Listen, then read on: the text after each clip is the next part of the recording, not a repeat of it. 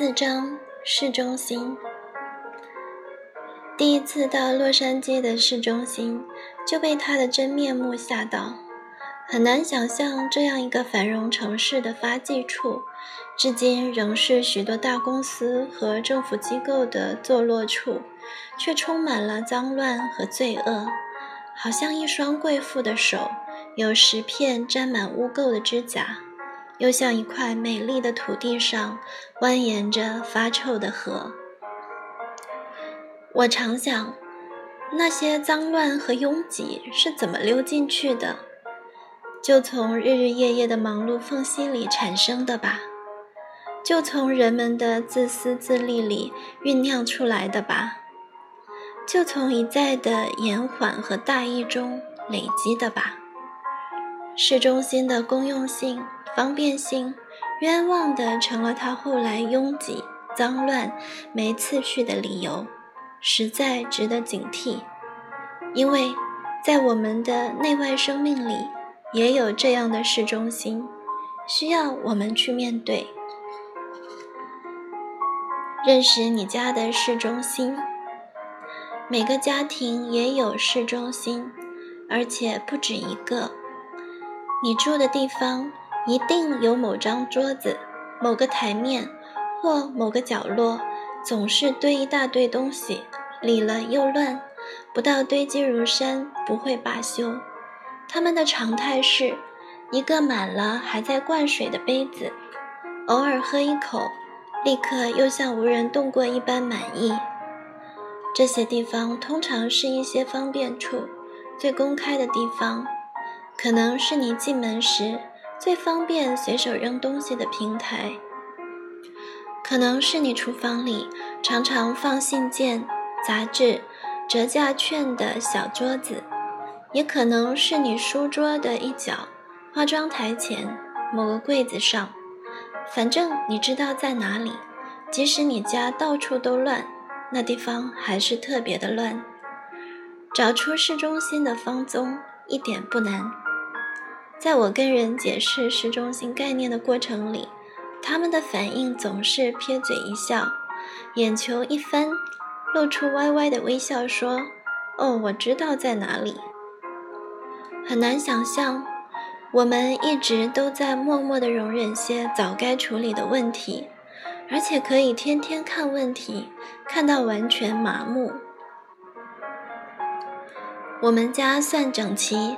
但过去也有两三个很难对付的市中心，让我很头疼。那些地方不大，但对付起来常常比整理一个房间更花功夫。一直到最近，我才立志将它们重新整理。对付市中心，要先认识一下存藏在其中的大部分东西是什么。对一般家庭来说，你的几个市中心当中，一定有一个是纸的王国。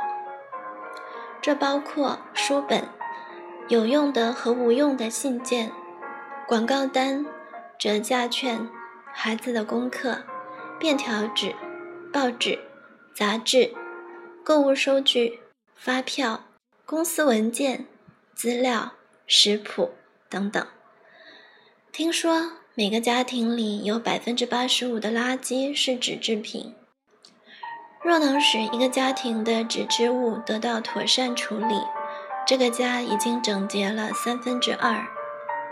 以前我的目标是彻底消除市中心，让我的家每个角落都像室外郊区恬静整洁。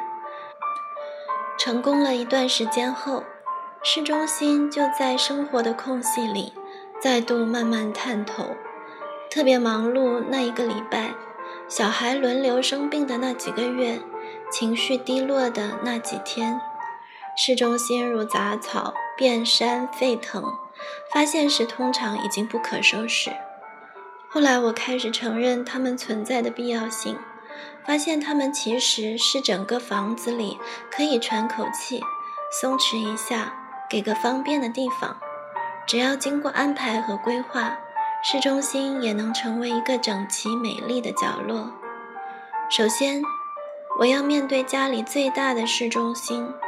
厨房里那张堆满纸类杂物的小桌子，每天的信件、广告单、杂志，车上拿回来的书、购物收据、文件、孩子的功课、账单、家人回来时顺手置放的物品，都停泊在上头。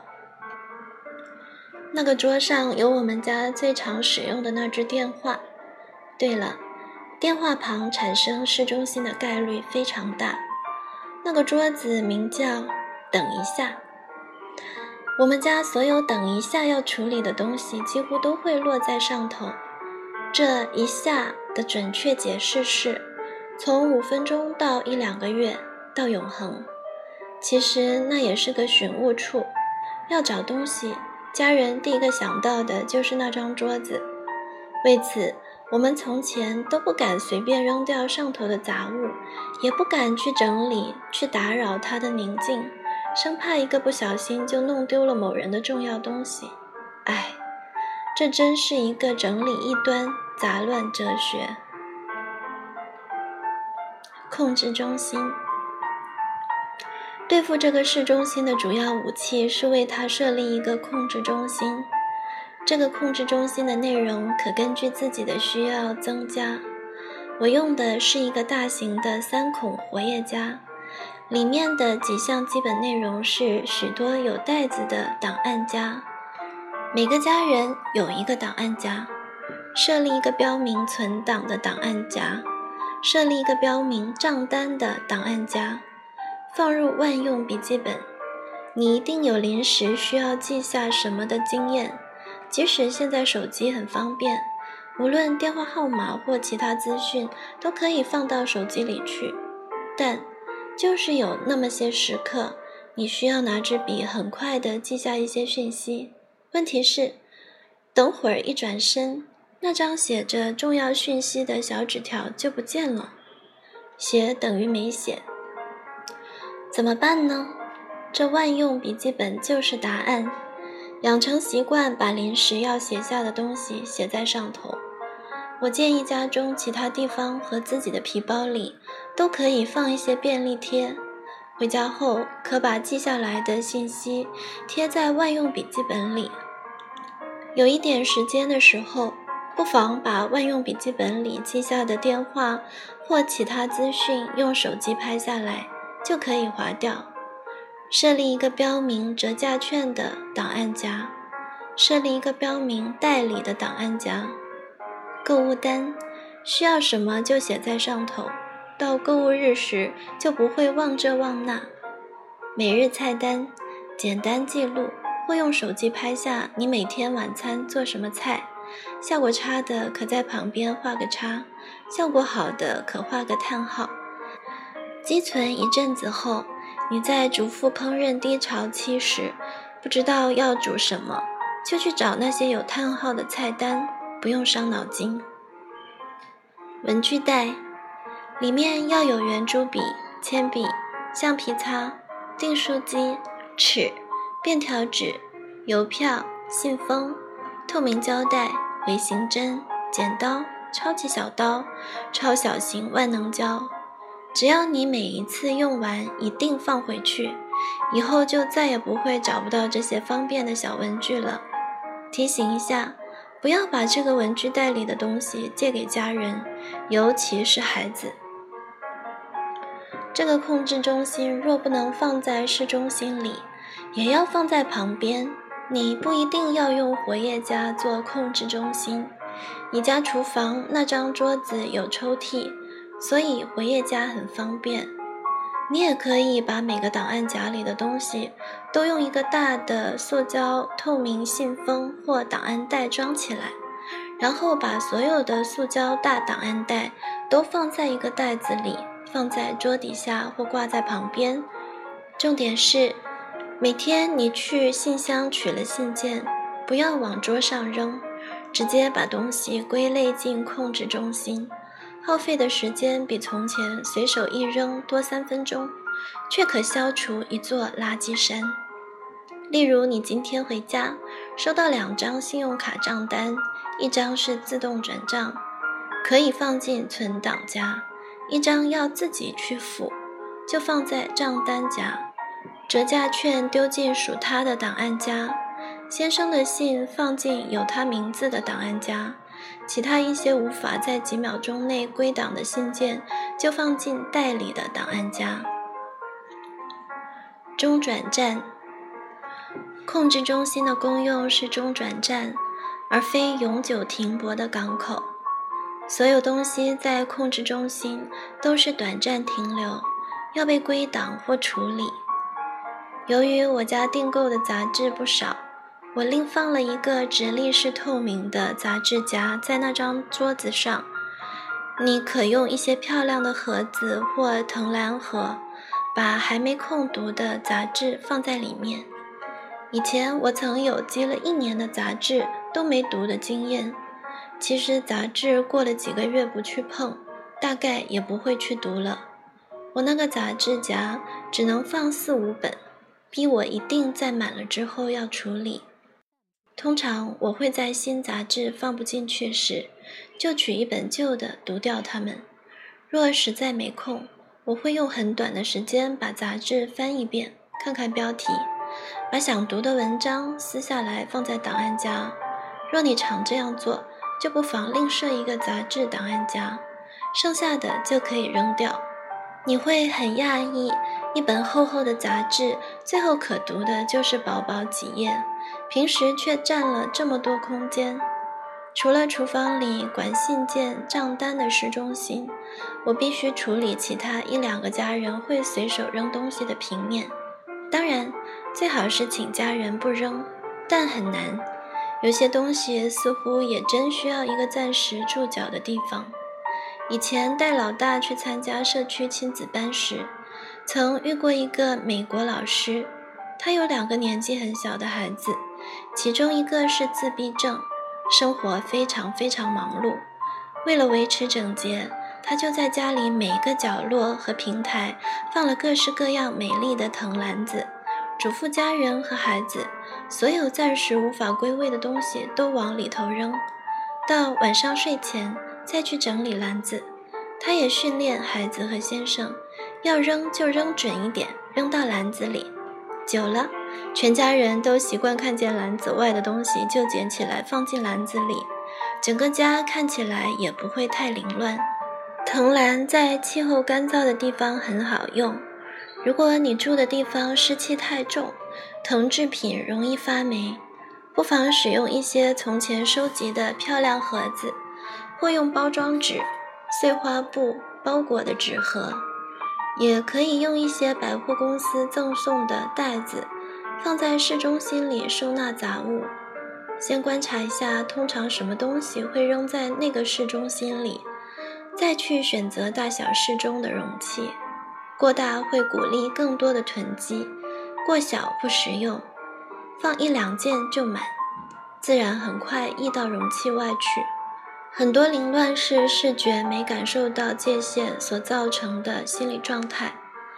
藤篮、盒子或袋子的主要使用目的，正是给视觉一个疆界。因此，很多在美国有小小孩的家庭，都会摆几个大箱子在屋里。要求两三岁孩子睡前把地上的东西全部丢进去。其实那些玩具并没有真正被整理过，但放在箱子里会使整个屋子变得不像散成一地那样可怕。有些东西期待很快被归位，我建议用透明的容器，可以提醒自己。至于其他的东西，用不透明的容器装，整个空间看起来比较整齐。尽量减少什么东西都可以往里面丢的垃圾桶式的容器存在。放玩具的容器、放文具的容器、衣服的容器，归类过要找容易，也比较让人愿意整理归位。定期清理，毕竟这些容器是中转站，我们要有固定清理的习惯，否则就无法达到它们的功用。反而会使家里充满了篮子、箱子。有的人自我规定，看到市中心的篮子七分满就整理，这可行。问题是，篮子七分满时，可能自己刚好很忙，整理的日子就会一拖再拖。忙碌的日子教我不要等待哪天有空的来临。弹性是生命成熟的特征。很多观念只要愿意被转化，堵塞的现实就有出口。生活和银行里的存款一样，与其等那一大笔突然降临的日子。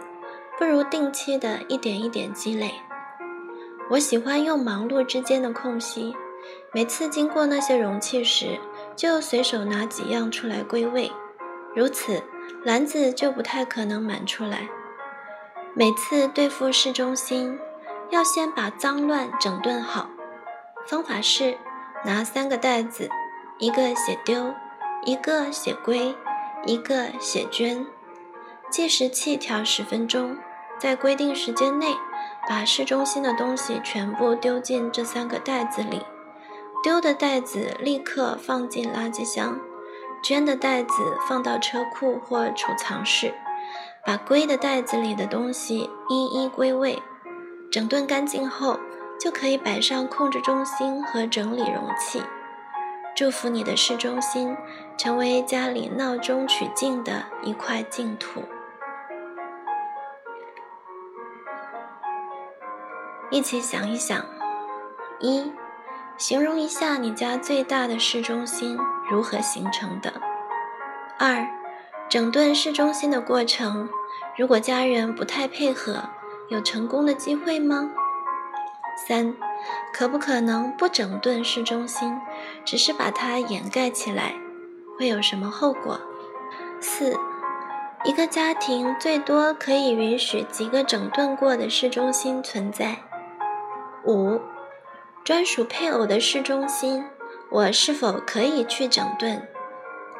六，如果你有孩子，不妨帮助他认识自己房间里的市中心，与他一起找出整顿的方法。